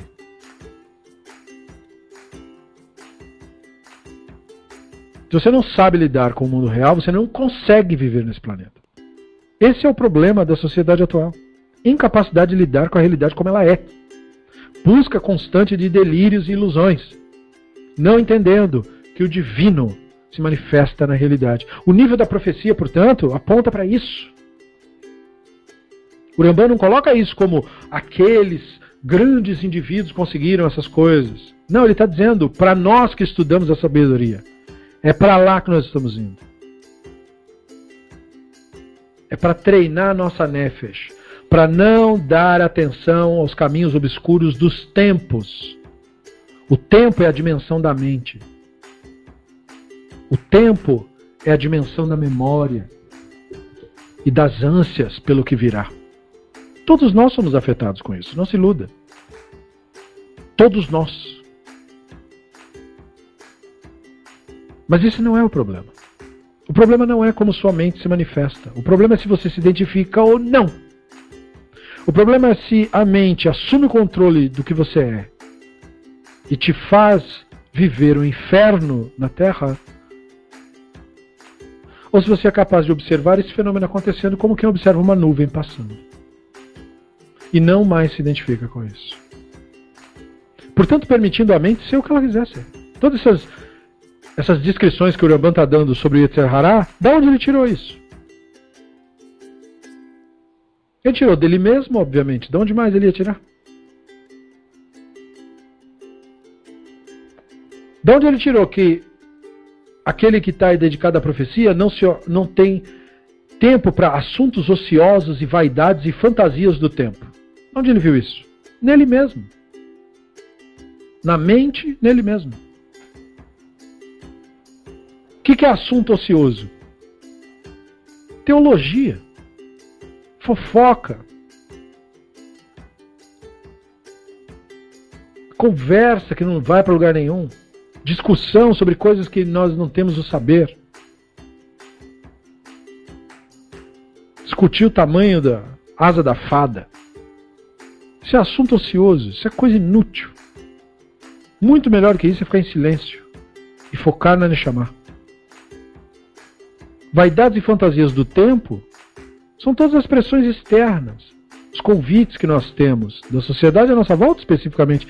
Imagina no século XII, ele mal tinha. O que uma pessoa do campo tinha de fantasias do tempo? Só a própria imaginação dela, delirando.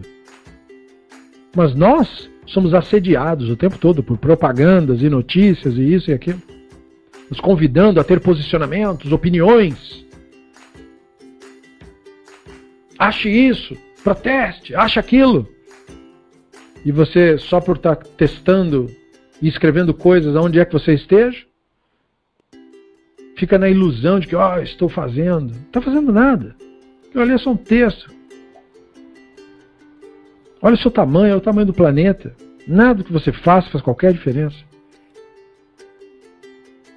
Quando você estava caminhando na rua e você evitou jogar um lixo no chão, você contribuiu muito mais que escrevendo qualquer texto. Porque aquilo ali é concreto. O resto é virtual. Tem significância muito pequena.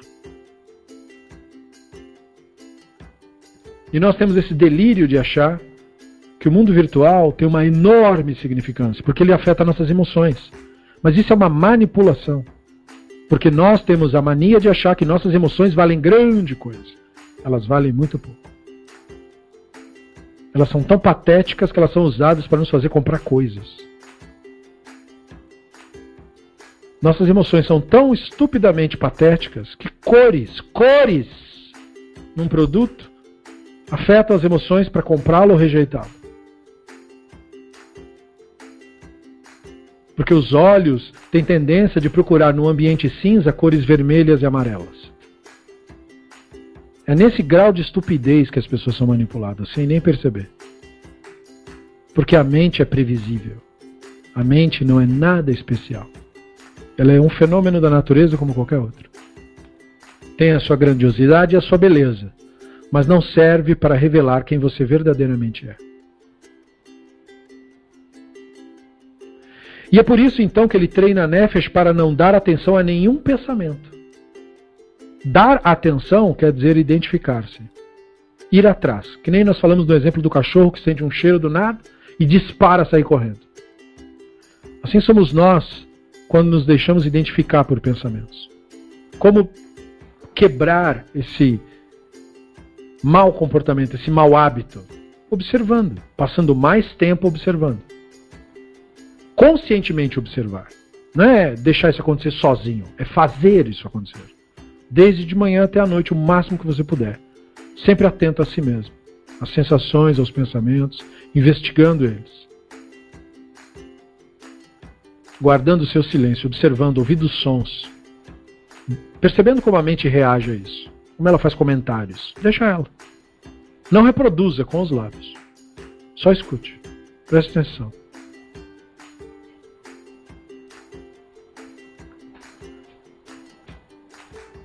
É nesse momento que você se distancia do tempo, isto é, do passado e do futuro. Você foca no momento presente. É por isso que a pessoa assim está dirigida para cima. Entenda o que isso quer dizer. É a Neshama que está acima. E é, portanto, a Neshama que está abaixo do trono. O trono é um eufemismo profético para aquilo que nos conecta ao divino quando os, os, profetas tinham aquelas visões do que estava embaixo do trono do Hashem, eles viam os keruv. A palavra keruv vem de karov. Karov quer dizer uma coisa perto. Bo, bo karov. Vem, vem aqui perto. Bo karov. Keruv era a visão que eles viam, os que estavam próximos.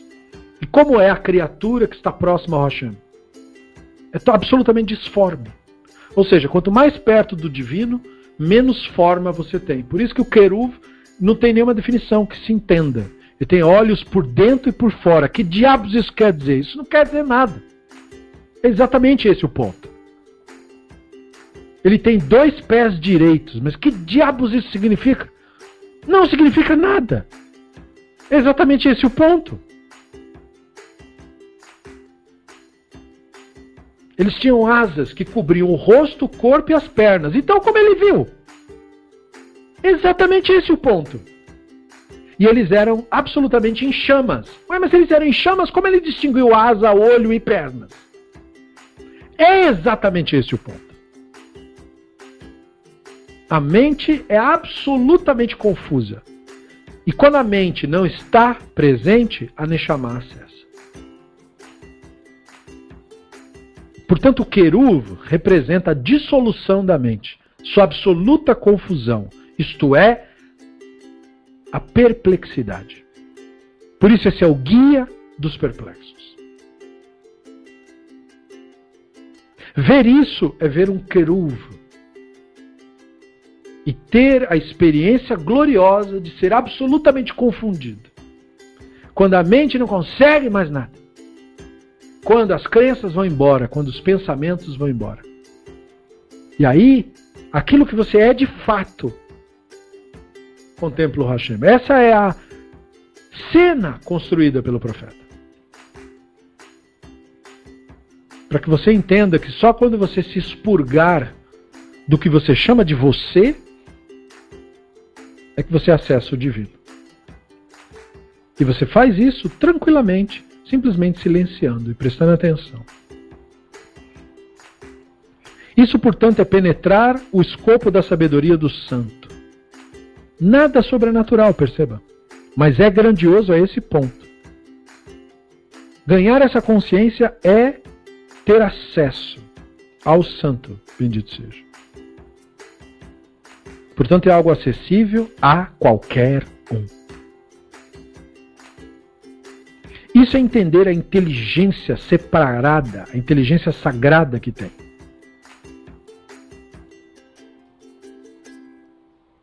Que é a inteligência que há na realidade. É o vislumbre de você, de repente, se ver consumido, ardendo com uma chama de curiosidade pelo mundo real uma apreciação em querer aprender e aprender e aprender e aprender e aprender. Por isso que a primeira inteligência até o cume da terra é mencionado pelo Urambá.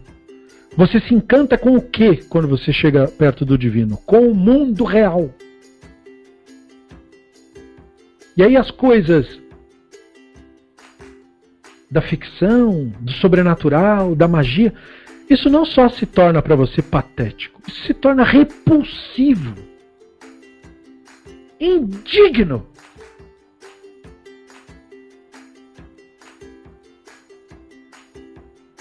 Aí você sente em você a repulsa por isso. Você fala, agora eu estou vendo, por que isso é uma coisa tão nociva? Porque tira você de contato com isso, que é a única razão de estarmos nesse mundo. Todas as histórias que a humanidade criou deveriam levá-los para o encanto ao mundo real. Pelo contrário, distraem eles da realidade e andam e, as pessoas se embrenham nesse matagal de misticismo de loucura e de mentiras. Então, o acesso à sabedoria permite que você veja isso com muita clareza, para você entender um pouco a dureza da Torá ao falar sobre isso. Falar da idolatria com termos tão fortes assim, do tipo, quem fizer isso morrerá. Você fala, meu, é muito forte. Quando você percebe, você fala, não, tinha que falar desse jeito mesmo, para chocar. Você percebe isso sem o sentimento que acompanha a frase. Você percebe simplesmente do ponto de vista da racionalidade. Realmente é algo repulsivo mesmo. Mas você sente isso sem sentir em você a repulsa. Você entende a repulsa. Sim, é de fato repulsivo. Sim, é para falar não para isso mesmo. Mas isso não gera nenhum sentimento em você. Porque é um entendimento. Como você tem um entendimento de que não tem que tomar veneno, mas você não odeia o veneno. O veneno não é nada para ser odiado. É só uma substância química. Da mesma forma, é o Yetzer Hará. O é um conglomerado de substâncias químicas com as quais a mente se identificou. Você entende o fenômeno, você sabe o que é aquilo. Não é nada em si mesmo. É uma confusão. Mas essa confusão se opõe aos nossos objetivos no mundo. Por isso que a tradição judaica chama essa confusão de Hassatan, o opositor, o que se opõe. Mas não é nada sobrenatural. É que se opõe. É só um fato. Nós lidamos apenas com fatos. Por isso os sabinos dizem, o Yetzer Hará é o mesmo Malach Satan. É a mesma coisa.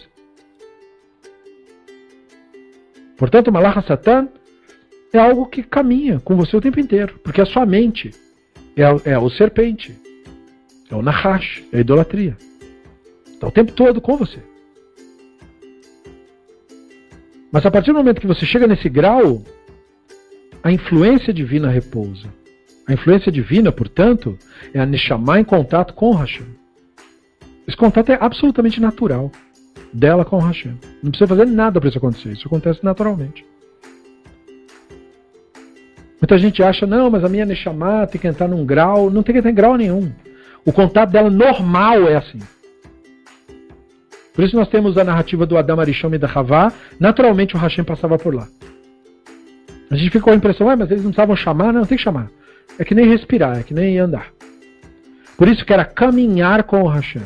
O Adam caminhava com Hashem, o Hanor caminhava com Hashem, o Noah caminhava com Hashem, o Abraham caminhou com Hashem. Caminhar, caminhar, caminhar na rua.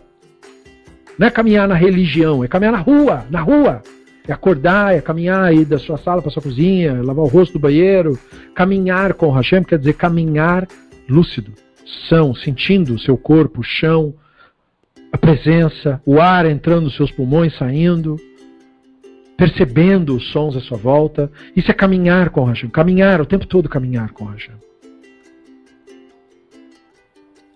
Profecia é isso. Profecia não é nada mágico. Profecia é isso. É permanecer nisso. E aí você compreende, como o Rebban diz, de um modo que você não compreendia antes. Por que não? Porque o que a Neshama compreende é a verdadeira compreensão. Tudo aquilo que você achou que entendia com a mente, isso aí não quer dizer nada. Isso é loucura. Isso é um chimpanzé balbuciando, sei lá o quê. Isso não quer dizer nada. Por isso que fala, ele é elevado acima do grau dos outros filhos dos sábios. Porque o que a gente chama de sábio é uma pessoa inteligentinha, que lê um monte de livro. É isso que a gente chama de sábio. Nós não temos a menor ideia do que é sábio até você chegar nesse ponto. Porque quando você chega nessa experiência, você entende o que é sabedoria. Aí você para de confundir gente com diploma com sábio. Você para de chamar as pessoas pelo título. Dizendo, ah, esse é o grande fulano de tal, ele é um grande engenheiro. E daí? Você sabia que tem engenheiro psicopata também? Isso não é mérito da pessoa. Isso é uma coisa que ela faz, que ela tem que dizer para quem foi empregar ela lá. Eu não tenho nada com isso. Eu não quero saber se você é médico, o que você é. Isso para mim não tem nada a ver. Eu estou preocupado com o ser humano que você é. Eu quero te conhecer como ser humano que você é. Eu não quero o seu título. Não vou fazer nada com o seu título, eu não estou te empregando.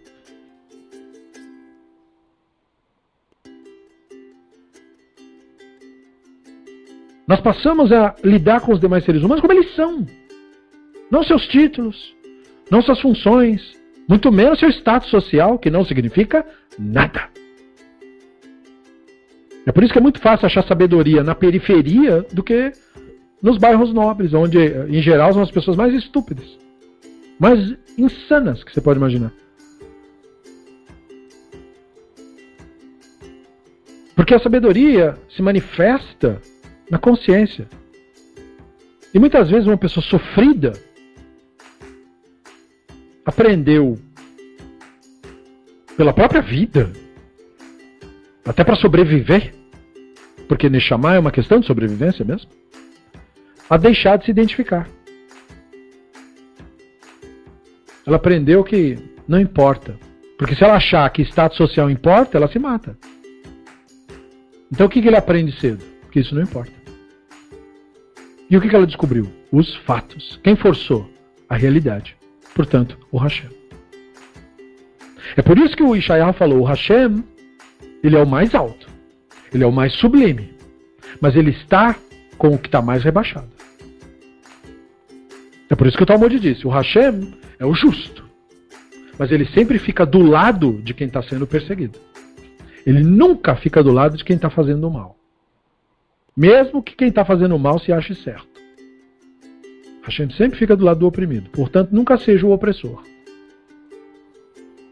Porque a partir do momento que você é o opressor, você perde a providência.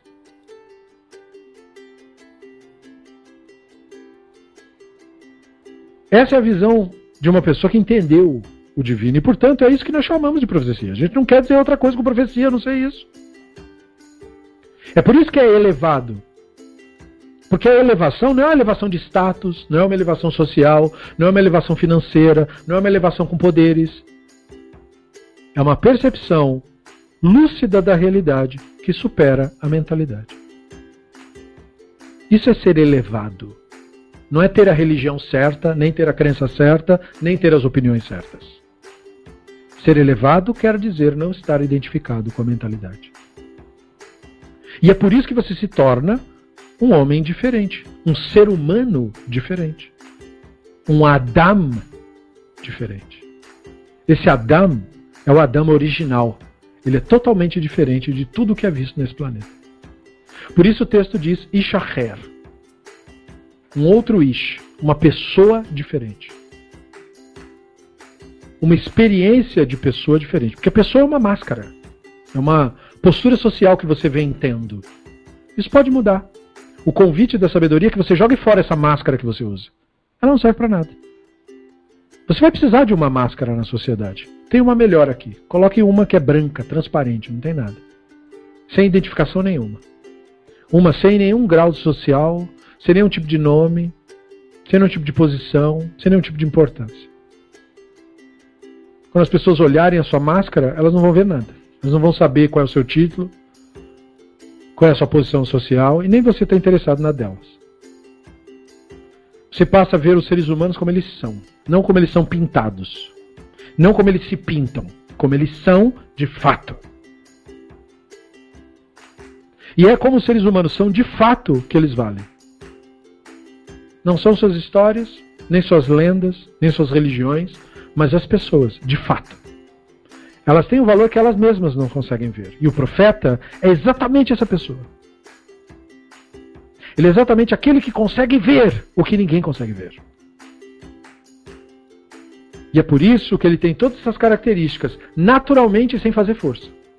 Isso não é um alcance que eu consigo com muito esforço. Não. Isso é natural de quem você é.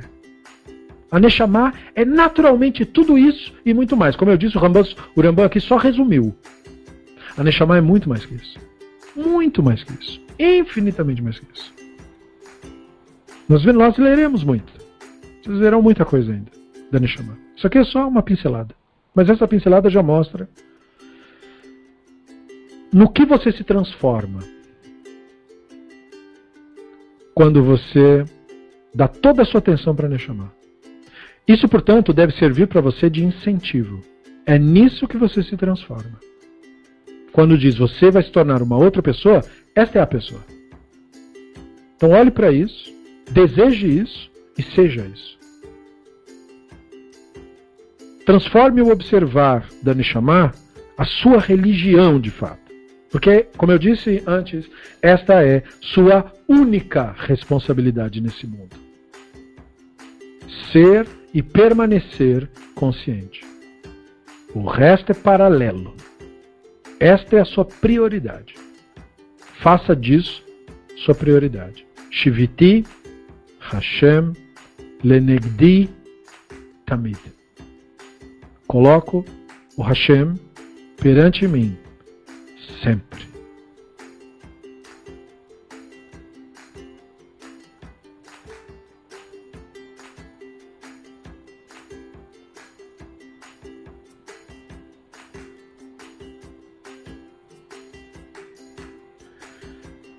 Bezrat Hashem Nasevenatzliach.